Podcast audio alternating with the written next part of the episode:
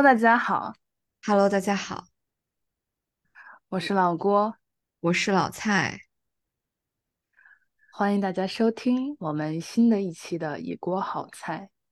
这怎么就短短的时间，两个人又分开了？我觉得我就像是在闪现一样，就是上上期我在新加坡，你在重庆；上一期我在重庆，你也在重庆；这一期我又闪现回新加坡了。是的，是的，过得好快啊！哎，真的过得好快呀！就我想到之前就非常非常憧憬回国的这两周，没想到这么快就已经结束了。所以上一次播客的时候，你呃聊到了你进行了一周的重庆美食大探索跟大回顾。那么在，接下来的那一周，你做了些什么呢？哦，你提到这个，那我不得不给大家好好分享分享。就是在上一期录制播客过后的那一周呢，我和我的爸爸妈妈还有我的表妹进行了一场家庭旅行，我们去了云南。嗯，所以去，了云南，待了几天？具体去了什么地方呢？哦，我们一共在云南玩了呃五天，五天还是六嗯天，反正就五六天吧。我们去的那两个地方呢，都算是云南比较小众的旅旅游城市，就不是大嗯家耳熟能详的什么丽江呀、大理呀、香格里拉呀、西双版纳呀。我们这次嗯去的去了两个城市，一个城市叫做弥勒，就是弥勒佛的那个弥勒；第二个嗯城市呢叫做蒙自。应该是读蒙蒙字还是嗯蒙字？就内蒙古的那个蒙蒙嗯字。嗯，嗯对。然后它是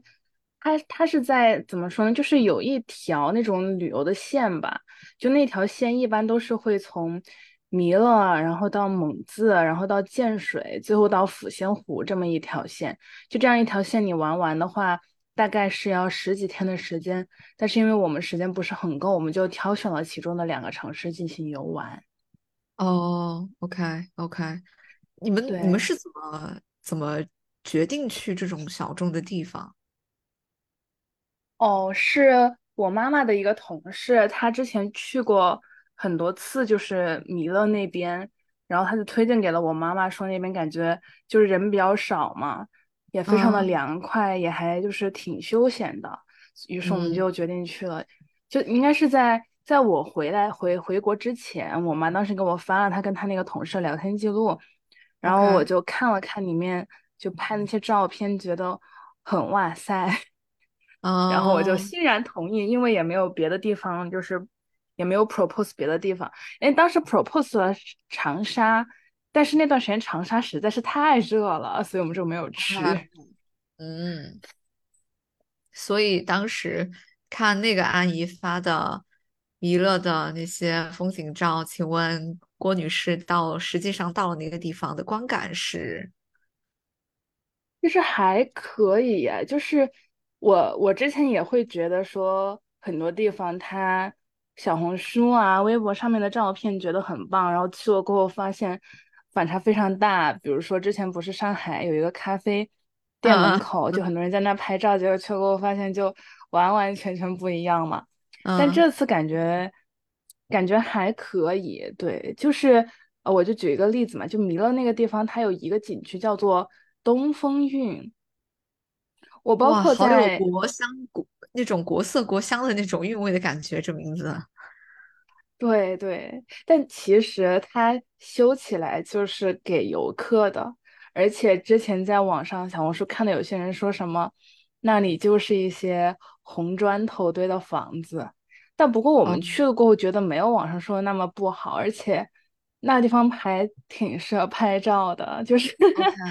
就我跟我嗯，妹，我们俩本来本来计划说想去那边找那边的那种摄影摄影的那种机构嘛。是叫摄嗯，影机构吗？我现在语文好撇，这种叫什么叫摄摄影？就摄影师嘛。就就他有那种开那种店呢，就哦，像就像金夫人那种店，嗯，摄影棚？我我不知道，摄影机构吧？摄影机构吗？反正他就开，就摄影机构嘛就开在那个景区内部，但是你可以先联系他们，他就可以给你提供服装、妆造，然后说给你拍多少多少张，多少嗯多长的时间。然后，但为什么当时我们很纠结呢？因为它非常的贵。就如果我跟我妹两个人要拍下来，要一人一套妆造的话，就至少就只拍一个小时不到，就要花一千多块钱。就我们啊，俩，对吧？我们俩就觉得好贵啊。好离嗯。谱啊！是吧？就感觉很离谱，因为平时平时就是感觉自己出去拍的，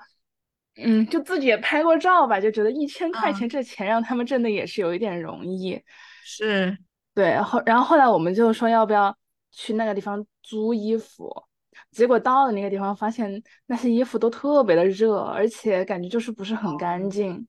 我们哦，就我们就自己就自己就是我跟我妹拍，我妹给我拍，然后我们俩就嗯。拍的特别特别的满意，就还给我们爸嗯。妈拍，然后包嗯，括我妹在之后的旅程中就一直在那说说非常满意当时我给她拍的那一组照片，哈哈哈，那很好啊。嗯。然后那个地方确实主要也是一些那种红砖马起的房子嘛，但那些房子就是还很有特色，就很有那种，就确实是那种古风古韵的那种感觉。嗯嗯嗯，然后那个地方，嗯，有一个就是比较比较好一点的酒店，然后不过我没有住在那个酒店里面，但之嗯，前我有看那个，不知道你知道房旗吗？是叫这个名不知道哎，字吧？就不知道哎。我总是很担心我说错一些一些名字。她是，就她是在就是在网上，就是自己跟她的老公一起，就是写呃就是写脚本呀，自己导演呐、然后拍摄去每个地方旅游的那种介绍视频，然后而渐渐比较有名的。对，因为他拍，他每次拍一个地方都能够拍出那个地方的特色，然后而且会让人想去。然后他当嗯时也拍过弥勒这个地方，然后他当时有住在那个酒店里面，我就看他拍那个视频，就觉得那个酒店特别的好看，就特别的特别的有韵味吧。对，不过我们嗯没有住在那个酒店，我们可以远远的就隔着一条河看到那个酒店的样子，就是确实挺不错的。嗯。嗯对，然后除了东风韵这个地方呢，我们还去了，就在弥勒，就还去了一个比较大的景点，是叫太平湖森林公园。嗯嗯对，然后那个地方主要也是那种自然风光，然后有一些湖，然后它自然公，它那个森林公园里面自己还搞了一些就水上的呀，就那种项目嘛，就游玩的项目。但我跟我妹在那个地方玩的比较嗨的一个东西是什么呢？是共享的那种小电驴车。嗯嗯嗯就它那个电驴是二十五块钱可以骑半个小时，然后半个小时之后就大概就嗯一块钱还是八毛钱一分钟这个样子。然后我们两个，它那个是可以载两个人的，所以我们两个就骑了一辆，然后就在那那个森林公园特别大嘛，就在那个森林公园里面，就是飞驰电车，就是特别的爽，就在里面狂飙。嗯嗯，就绕着那些景点一个个的。逛。对，因为它嗯那些景点就是也不是说你需要完完全全驻足下来走啊、欣赏啥的，因为它比如说它有个景点是，它用了很多的植被在那里构建了一张女人的脸的那种画像，然后哦，对，然后那个那个场景是非常大的，所以你是需要稍微远一点去看的。然后我们就骑嗯着车在离那个那那那个景点大概有一个湖的距离的对岸，然后在那里飞驰而过，欣赏那一幅画。啊，对，就骑车飞奔的感觉就很爽。你们去的时候人多吗其实，嗯，还好吧，比我想象的要多，但已经算是一个人比较少的一个地方了。？OK OK，嗯，然后我，嗯，你继续说。我就，那你不是要问在弥勒吃了什么吗？是吧？对对，是的。我已经猜到了，因为我也准备讲。啊，好的。对，弥勒跟蒙自它比较有名的就是各种各样的米线，因为蒙自这个地方是过桥米线的发源地嘛，所以靠近嗯。它的那几个城市都有特别特别好吃的米线，就基本上酒店每天的早餐你都可以在那吃到那种呃什么过桥米线啊之类的那种好吃的米线。然嗯。后我们在弥勒吃到的，我觉得最好吃的一个米线，是我们去那边的一个夜市，然后它那种一个摊摊上面卖的有点那种酸甜口的冷米线，就有点像那种韩国的冷面，然后但它是冷嗯米线，然后同时它的一些料也不一样，不过它真的嗯，非常的好吃，就是很它会放什么爽口。料呢？它会放什么料呢？它在它在里面的料就是，嗯，应该是放了什么糖呀，我猜啊哈，什么糖啊、醋啊这些，但主要啊，就就是普通的面，然后有一些什么黄瓜丝、胡萝卜丝嗯这种，对，但是非常的就在夏天吃着非常的凉爽。OK，然后，然后他那边还有那种，嗯，烧烤的土豆，还有包浆的豆腐。嗯也嗯很不错哦。然后除此之外，我觉得还有一点让我很惊喜的是那边的水果特别特别的便宜。嗯嗯嗯我们当时买那个西瓜，就是蒙，就是他弥勒这个地方，他卖水果是按公斤算的，就重庆这些地方都是多少多少钱一斤，然后它是啊公斤。然后我们买的嗯，那个西瓜一块九毛九一公斤，就真的超便宜。是的，是的，的对，然确，后还有那个阳光玫瑰的葡萄，就那个地方也是一个主产阳光玫瑰葡萄的地方。就那个葡萄大概在重庆这些地方要卖四要卖四五十块钱一斤嘛，然后在嗯弥勒那个地方也只要二三十块钱就可以买到一公斤。嗯，嗯，好巴适啊。对吧？很巴适。然后那几天我们吃西瓜跟吃吃那个阳光玫瑰都吃爽了。我记得以前我跟我妈去贵州那边玩的时候，是在梵嗯净山脚下，我们住了一个晚上的酒店，然后晚上的晚饭我们就是走到山脚下附近的一个那种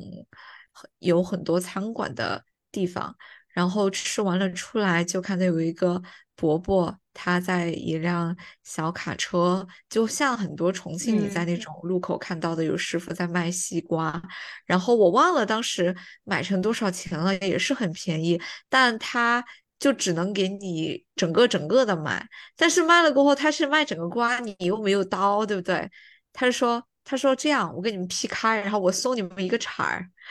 然后他当时说要送一个铲儿的时候，我说啥铲儿啊？他就真的是送了那种，感觉是那种种多肉或是那种小盆栽那种很小的铲儿，但是你可以把它嗯，当勺子用。对，然后他当时。就对，就是那个小铲儿，我就把它抱回去酒店，我们就一个人干了半个西瓜，我好爽啊！是的，就很爽。然后印象还很深，就是中途贵州有一个景点，我有点忘记了是哪一个景点，是瀑布还是哦小气孔？嗯小气孔，然后就有点像是九寨沟那种呃比较多的水景了。然嗯后中途呢，就会在那种呃水井看到有农民伯伯，他提着一篮子的李子，直接就着那个泉水洗，然后让你尝。然后就可以当嗯场吃新鲜的李子，然后就买，然后也很便宜。当时我都震惊了，就是觉得好野生，但是好自然。嗯，但是好爽啊！是的，是的，嗯，哎，你刚说到西瓜，我想到我前两天在网上看了一个视频，然后那个人自称说那是一道四川的小吃，叫做啊？猪油炒西瓜，我人都傻了。然后下面的评论是：我是四川人，我可以保证绝对没有这个东西。那是炒西瓜皮吗？不是，就是炒那个里面那个红瓤的西瓜，就他把那个？猪油 跟西瓜混在一起，然后他还说，他说我再给你做一道什么我们这边四川特制的饮品，叫做老干瓜，就是把西瓜跟老干妈和在一起。啊！天呐，我以为我听到就是把那种藤椒放到咖啡里面做什么藤，Oh 椒 no！美式，已经够震撼了。我觉得这个完全不输它。对，我真的我真的看到过，我整个人好震撼。是的，是的，天呐。OK，那说说嗯，过桥米线呗。哦，可以。然后过桥米线，我们是到蒙自那边吃的嘛？对，蒙自这个地方呢，它除了是过桥米线的发源地，它让我就是对这个城市很感兴趣的另另外一点是，当时西南联大南迁到云南这边，它有迁很很多个他们的那个系到蒙自这个地方来，所以蒙自那里会有一些，就是会有之前西南联大的一些校址这个样子，所以你在那里。嗯是可以感觉感受到一些历史文化的。，OK，然后过桥米线，我之前也有在别的地方吃过过桥米线嘛，就比如当时以前在呃丽江那边有吃过，然后还在嗯重。庆也吃过，但是嗯。蒙自的过桥米线那可真的有一点不一样呢，就是它真的是给了你一个桥，然后那个它会给你一个就是长得像桥一样的东西，然后会把嗯。那一叠叠的那个小菜就是嗯放在那个桥上，然后嗯告诉你说你应该按照一个什么样的顺序把它下到你的那个汤里面。嗯，嗯，然后那过桥米线的那个碗儿，就比我的脸还大，就感觉有。两个我的脸那么大。嗯，我以前在昆明也吃过，就当时很震撼，就觉得这个这嗯，个还有仪式感的一种感觉。对，就之前嗯我朋友给我说，就是去过蒙自的朋友给我说，就是到蒙自你只要吃吃了那碗过桥米线，你就没有算白来蒙自。啊，但是我，有个疑问，就是它是发源地的话，是说我随便挑一家餐馆吃都可以，还是说它会有一点像重庆你有小面五十强这种概念，就是你得去特定的面馆儿吃，它才嗯。会更加的原汁原味一点呢？我觉得他们确实也是有这个概念的。就当时我们也是在网上找嘛，就找到说，哎，那一家排名比较靠前，所以我们去那一家吃。但后来我啊们我们打车的时候也有问那些师傅，他们说，就那个师傅就说说，基本上蒙自大大小小的这种米线店他都吃过了，就感觉嗯就是虽然大家也会排个一二三四五六名。就像嗯，重庆小面也会有这么多面，但是其实你说就是除了那几个，就是专门专门，比如说卖牛肉面和豌杂面的，其实大部分卖小面的感觉味道。对大差不差。然后那嗯司机也说，其实其实也都是差不多。而且更搞笑的是，当时我们就是还问他另外一家就是在网上很火的过桥米线店，然后那个嗯，司机反而说，他说其实他对面那一家是更好吃一点的。但是那一家没。有，就是没有网上那一家有名，所以去的人就很少。嗯，挺有意思的。嗯就可能我不知道为什么，我突然想到，我在回国之前，不是我们两个还有我们的一个共同好友女孩子，我们在新嗯加坡的一家那种法国家庭餐厅吃饭嘛。然后当嗯时我印象很深刻，是因为我感觉像我们那一桌应该是当天晚上餐馆里唯一的外国人，就感觉很多本地的新加坡的居民在那里吃饭。然后我就为什么突然嗯，闪到这个，我就觉得说，感觉那种餐馆也不是说它会很有名气打出去，但是本地人都知道它好吃的那种感觉。对对，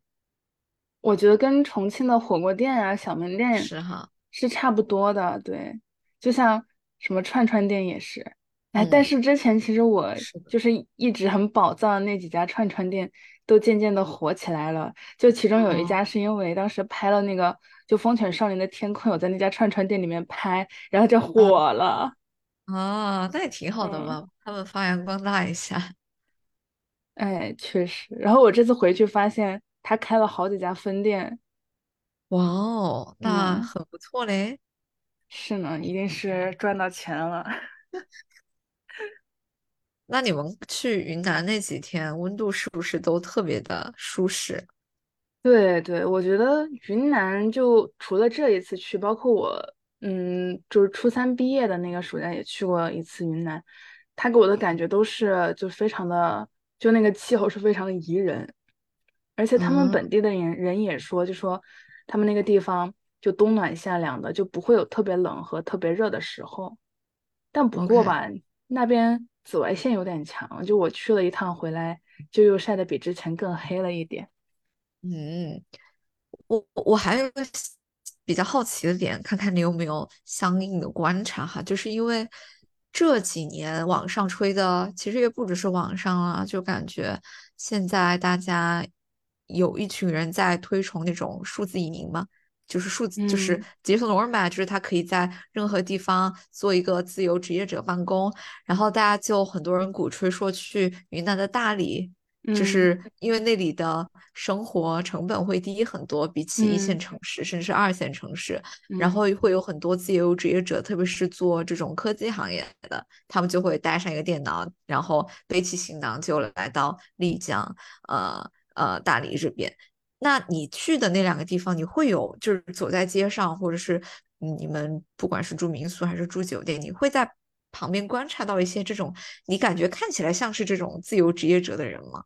因为我觉得记得我记得哦，就是我们两个当时不是去巴厘岛嘛，对对，然后你随便去吃那种早饭，你就看得到那里有很多人拿着一个电脑在那儿坐着就开始办公，对吧？我就嗯想问问你嗯。在云南的时候有遇到这种情况吗？没有哎，就是，啊，但但其实我刚刚也有想一想，我觉得这两个地方如果让我选择说，假设我要作为一名数字游民的话，会不会把它作为一个选择？我觉得是完全可以的，因为这两个地嗯方它的生活成本真的很低，就你打车什么的，就只需要个位数的价格，你就可以打车从 A 地去到 B 地，而且城市比较小。然后我嗯觉得之所以我没有看到的原因，我觉得一个是这两个城市，它都它都有点太小了一点，就是，OK，就是到这两个地方来的那种外地的人会比较少，就肯定会比大理这些地方少。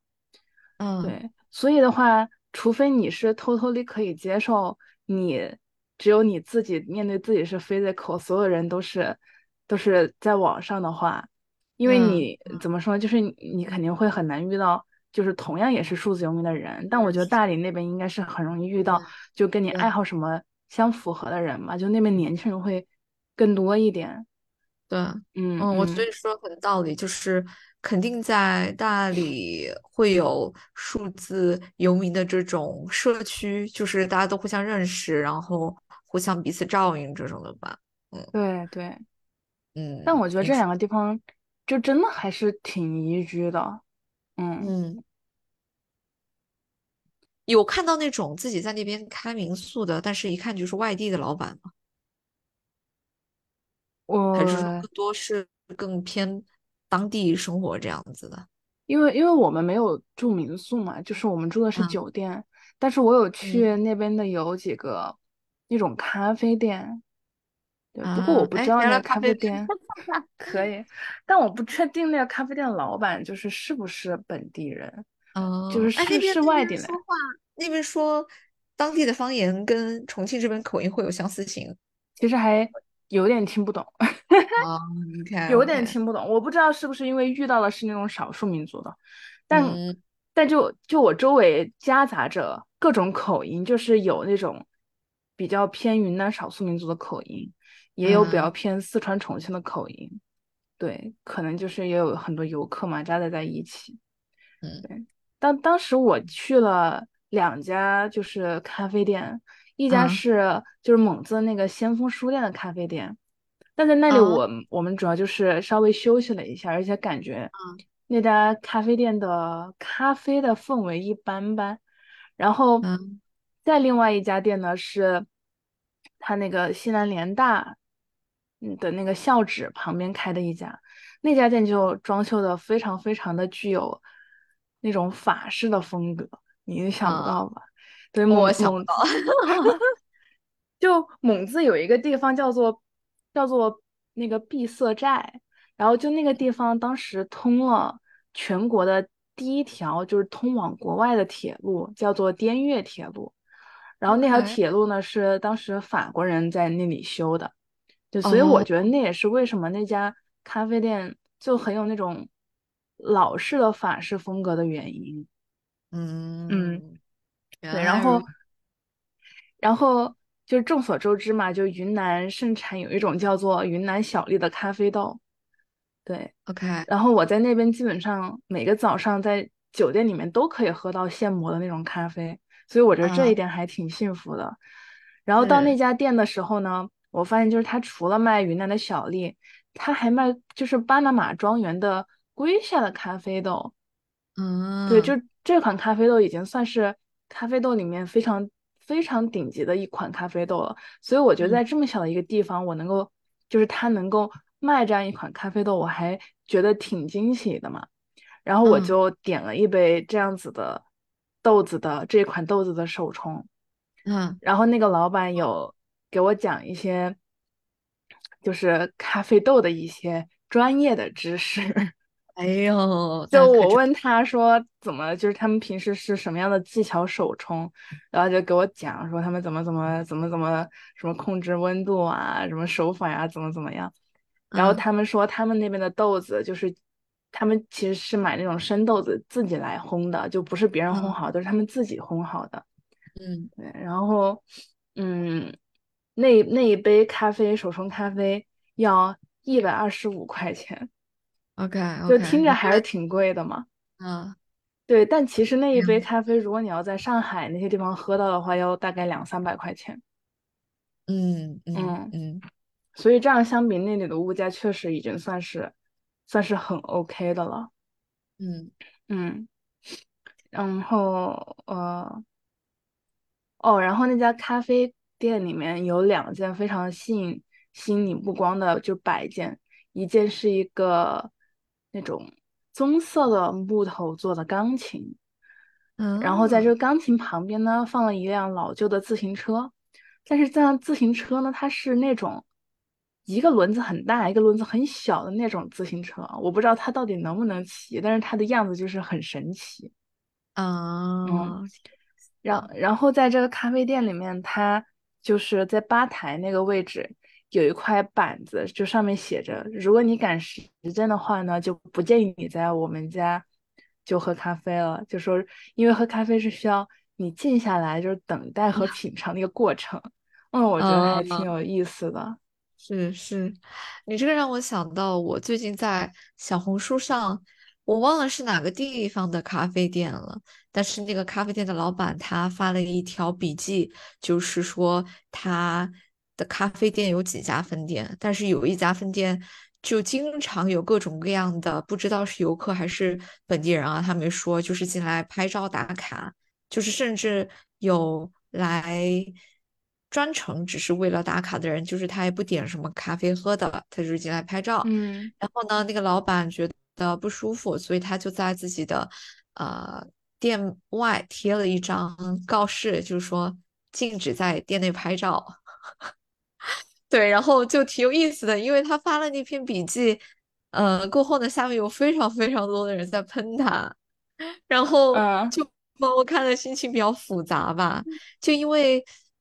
感觉像我们之前聊到的一些打卡的文化，然后也包括因为我们两个自己也去过，呃，其实蛮多的咖啡店了，就是我们都是很喜欢这种朋友之间，然后在那个咖啡店里坐下来慢慢品，然后慢慢聊那种感觉。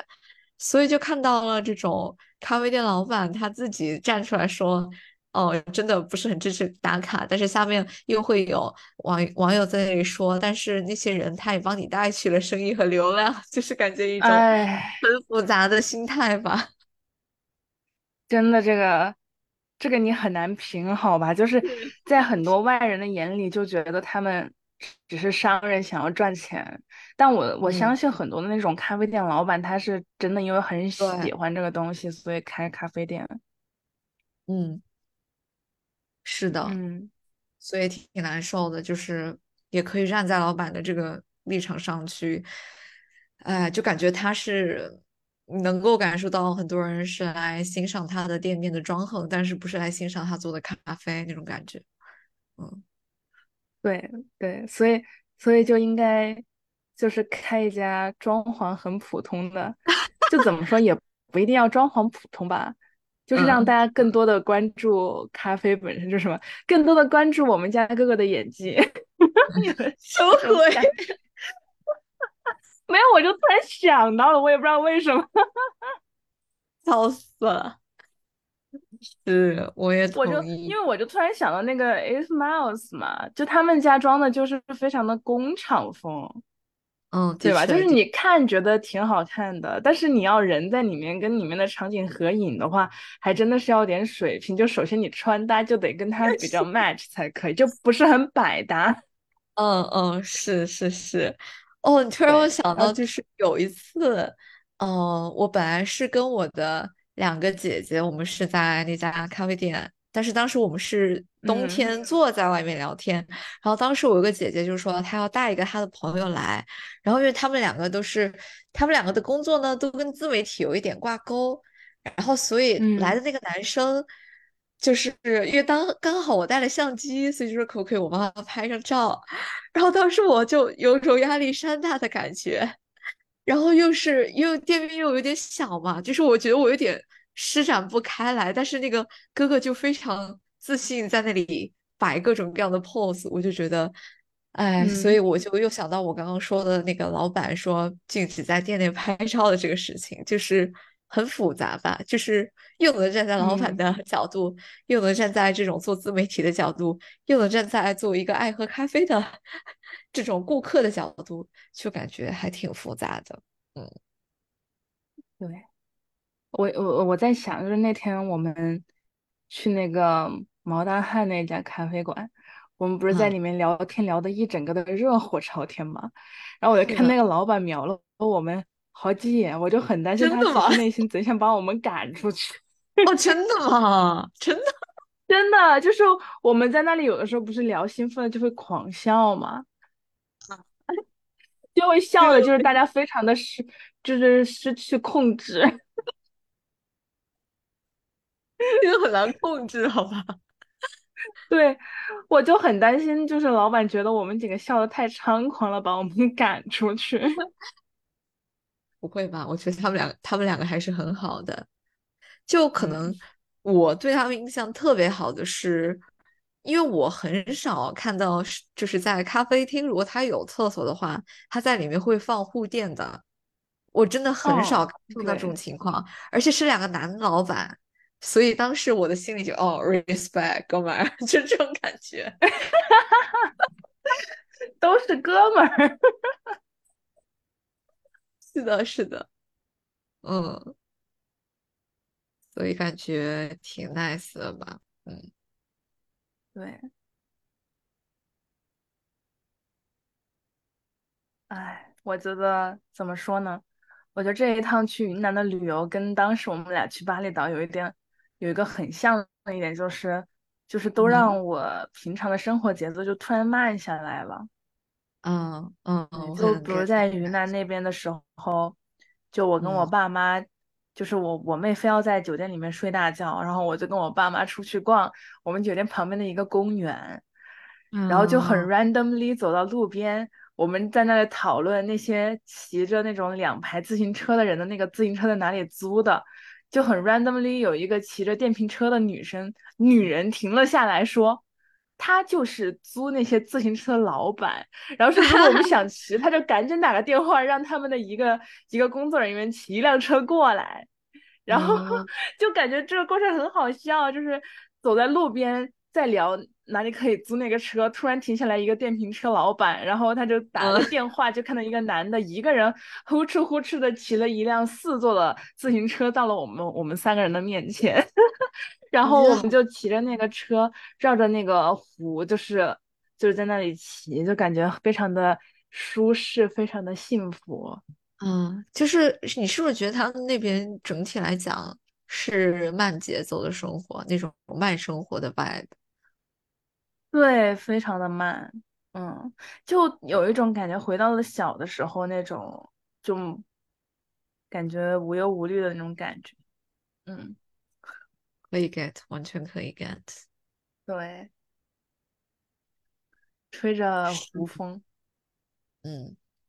不知道为什么就突然又闪现到当时我们在巴厘岛那天黄昏的时候去住的 villa 后山 hiking 的时候，就嗯是在一个比较空旷的一个田野前面驻足，然后有很多鸟在天上飞。当时又是他们过一个宗教意义上的一个节日，然后嗯就在那些远处的村落里面有放那种宗教的乐曲。当时就觉得，哦，其实完全跟我们的城市生活是两个世界，但是他们明明又处在同一个星球上，就觉得 好神奇。嗯，对对对，对对，那真的嗯，很神奇。是的，哦，我在我在弥勒的时候还看到了那种，就是教大概小学、初中那个年纪的小孩子跳街舞的那种工作室，还有哎，教孩子打鼓的那种工作室，嗯，好多好好，孩子在里面跳舞呢。对。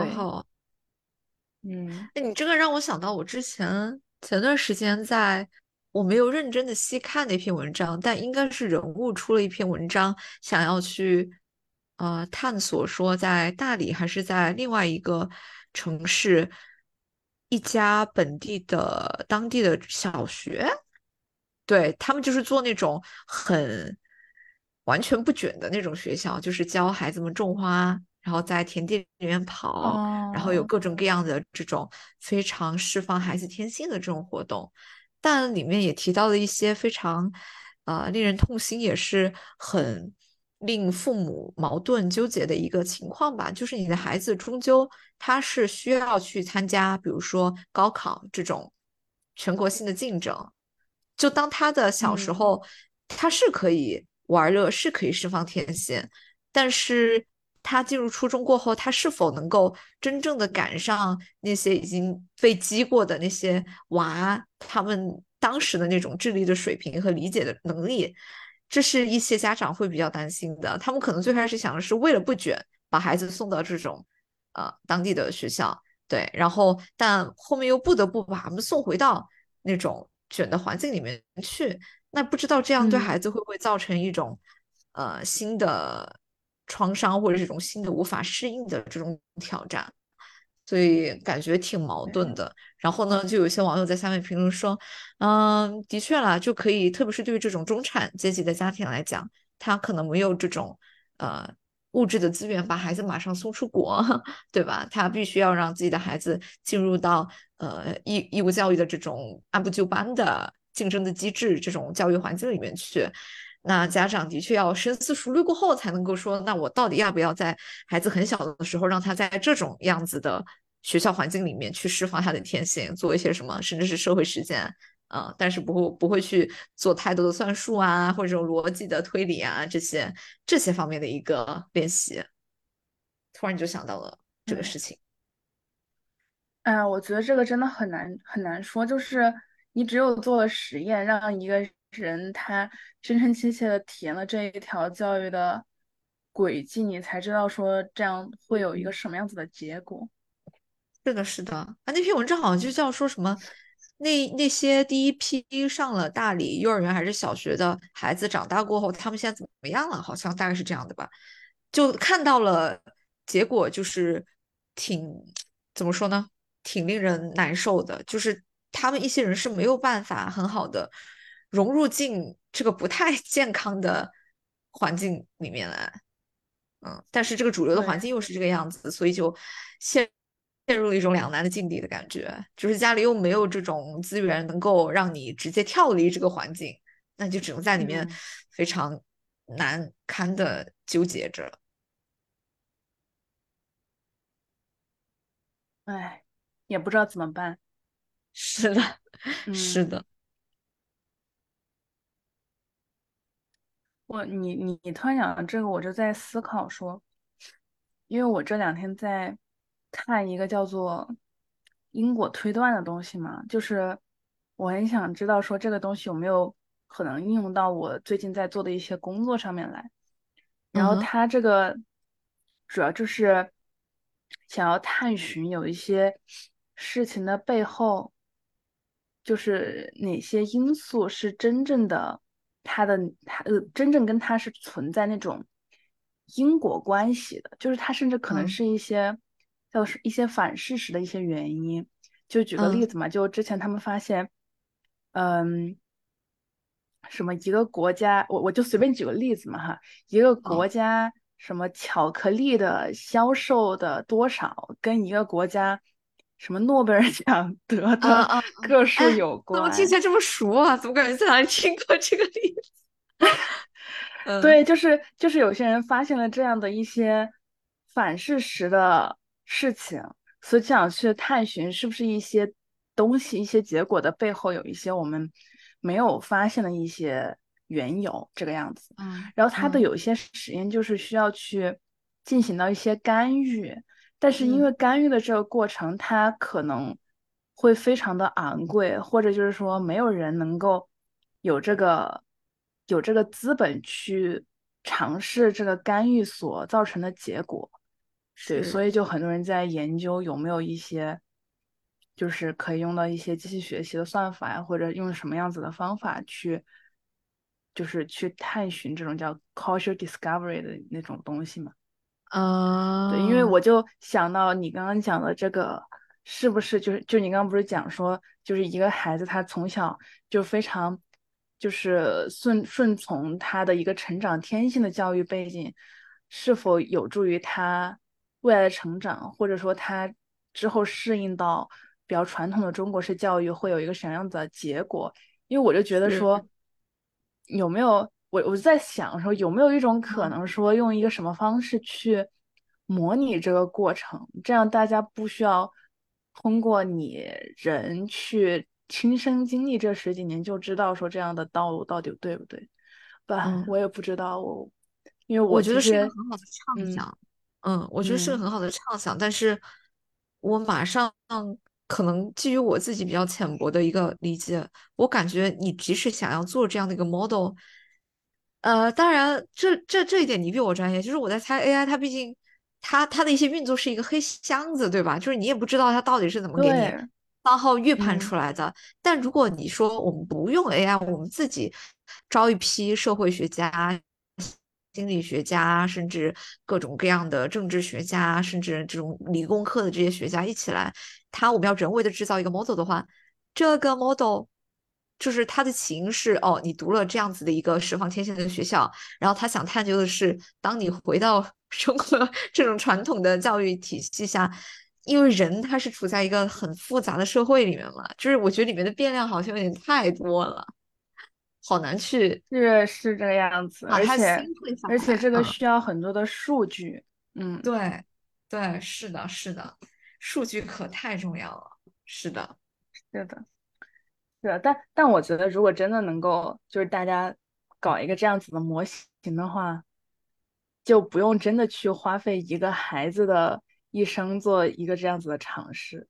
嗯，嗯。不知道。可能它比较 tricky 的地方就在于说，这个模型，假如说它对二零二三年适用，但是我们怎么知嗯，道五十年后它还适不适用呢？以及说，我们真的应该相信这个 机器学习他学习出来的这个东西吗？我们能去抵上一个嗯，孩子的选择，让他直接去，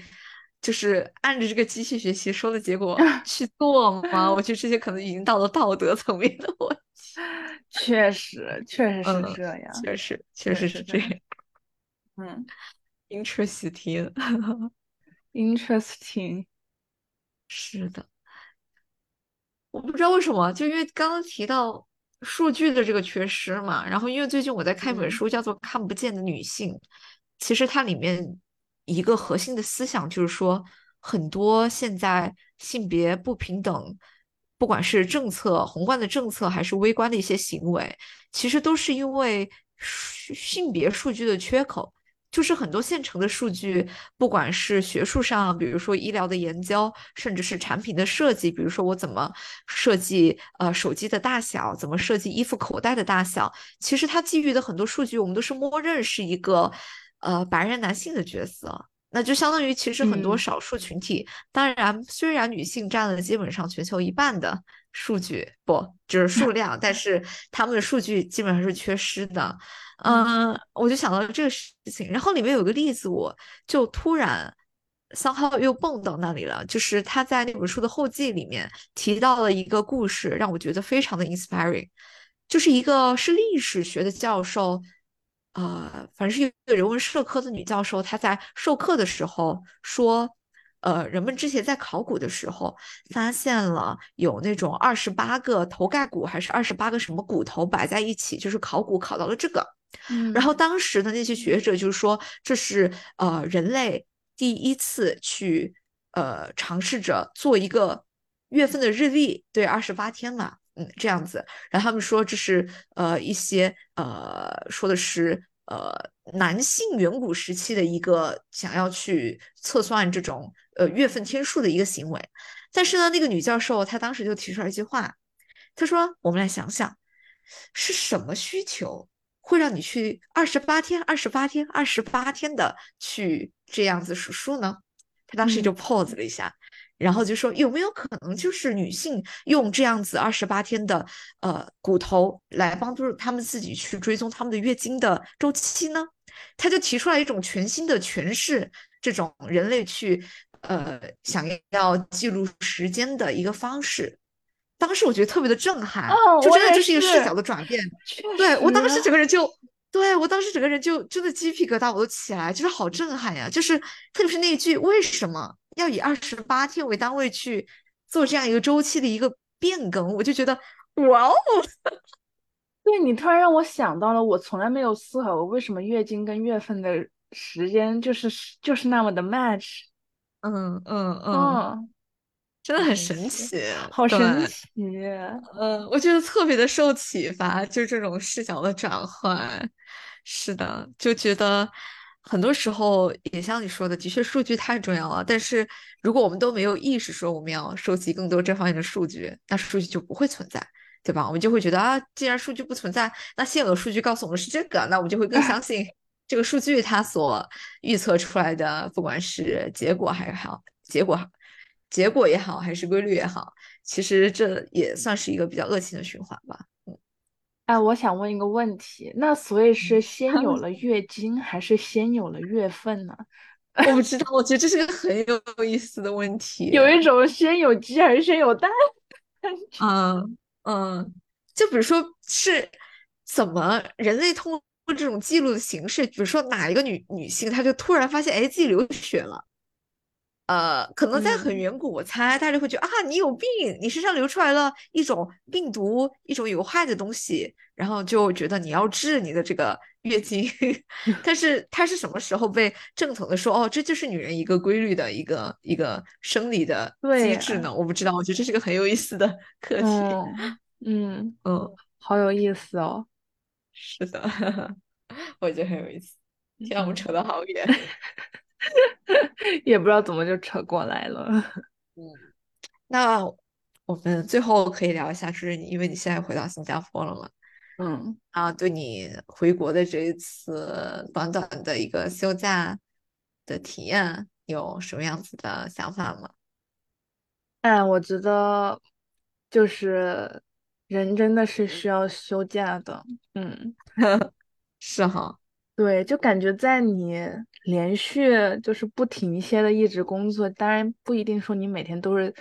都都非常非常高压呀，但是就说你这个过程没有中途停下来的话，就真的就会整个人的思就是思思维啊思想啥就会非常的紧绷，然后或者就会啊，很容易疲倦，就很没有动力。但我感觉就是这一次短短的两周休假回来过后，就是又，给了我很多，就是我学习 我学习的动力，啊，我卷的动力。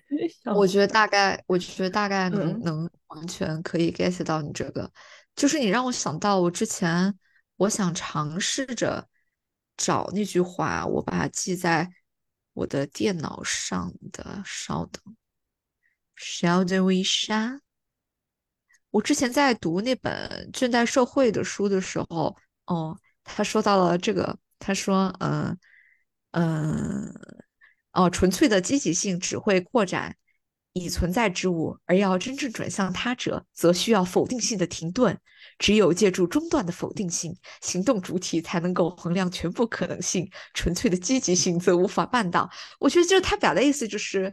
如果一直觉得。就是其实我觉得对应，就是你说的，如果我们一直干学术，一直工作，它其实就是一种积极的主动性一直在推动它，它其实嗯只会让你的思维陷入这种紧绷的状态，就是觉得我必须要产出。但是很多时候，那种突破性的进展是你否定性的停顿，就是让你的思维放空、变慢，然后真正的创意很可能就是在这种生活放松过后，它就会突然的涌现。嗯，嗯，说总结的特别的好。是的，是的。嗯哦，他还说这个这个对这个节日一只直接一语中的，他说，嗯，一味的忙碌不会产生新事物，它只会重复或加速业已存在的事物。就是一味的忙碌，就只会让现有的一些情况更加的加深叠加，但嗯，新的东西没有办法进来吧，所以也是，我觉得你说的很对，就是我们都需要去有意识性的 pause 一下。嗯，总结的很好。是的。那也，我觉得，反正回到新加坡，你周末也是可以让自己有意识的 pause 一下嘛。对对，而且现，在我不是一个人住了嘛，就感嗯觉，嗯，怎么说呢？就突然就感觉就是空了，就感觉空了一块出来。对，我也说不上来嗯空了哪一块，就突然就觉得好像是就是空间和时间就突然就空了一块出来，嗯，好诗很意哦。神奇的感觉。嗯嗯，我觉得我大概能变成这种感觉，就是有有点像嗯之前，要么我我我回国的时候，要么你回国的时候，就是你回国一段时间，或者是你你出去旅游，你去印尼的时候，就是我也会嗯。感觉这三号就空了一个。对，就嗯是之前不是跟小师姐一起住嘛，但虽然嗯我们俩平时也不会说一到周末就出去玩儿啊，就大部分其实时间啥的也都是，就也都是嗯各干各的事儿，然后也就是晚上大家在一个房间里面睡觉。但他现在一回去，就说我现在一整个都不适应，然后最大的感觉就是突然觉得就空了好多东西出来，我只能用“空”这个词来形容我现在感觉。嗯，是啊，的确啊，的确，嗯。就之前我也习惯了，就是他很晚回回房间，然后我们其实也不是说平时上班上班、上学上学交流也不是特别多，但是就是他在那里，然后就是有一种很特别嗯，的一种陪伴感，他就是在那里，嗯，对对，哎。就很有安全感。去抱抱你的嗯，菠萝婆婆，好的呢。就刚开始，我我跟小师姐不是已经搬回房间里来住了嘛，然后但是嗯其实屋子还是有一点味道，我们就会把嗯门用那个哑铃给抵住，就开一条缝。但两个人住还好，就现在我一个人，大晚上我把门开一条缝，说实话有点吓人，就是我生怕外面闯进来一个鬼。啊。哦，我觉得我能够 get 你这种感觉，嗯，你就把你的菠萝噗噗震到那个房门口，就是谁敢进来，我扑死你！对，让菠萝菠萝布布保护我。是的，那好吧，那我们今天的对谈，我们今天的 catch up 可以临。近尾声。是的，没有想到上一期是重庆旅游攻略，这一期 是云南旅游攻略。这是小众攻略哦，是的，很不 错，对的，云南小众地点旅游攻略，是的。然后不知道后面怎么就扯到什么因果论、什么数据收集、什么考古。和月经，太好笑了。好吧，好吧，那我们就大家再见，大家再见，拜拜。拜拜。感谢大家的收听，我们的播客可以在喜马拉雅、小宇宙、Apple Podcast 收听到哦。有什么问题可以在微博“一锅好菜局”局是警察局的局，邮箱一锅好菜 at outlook.com，一锅好菜是拼音，还有 tape 提问箱给我们留言。我们下期再见，拜拜。拜拜。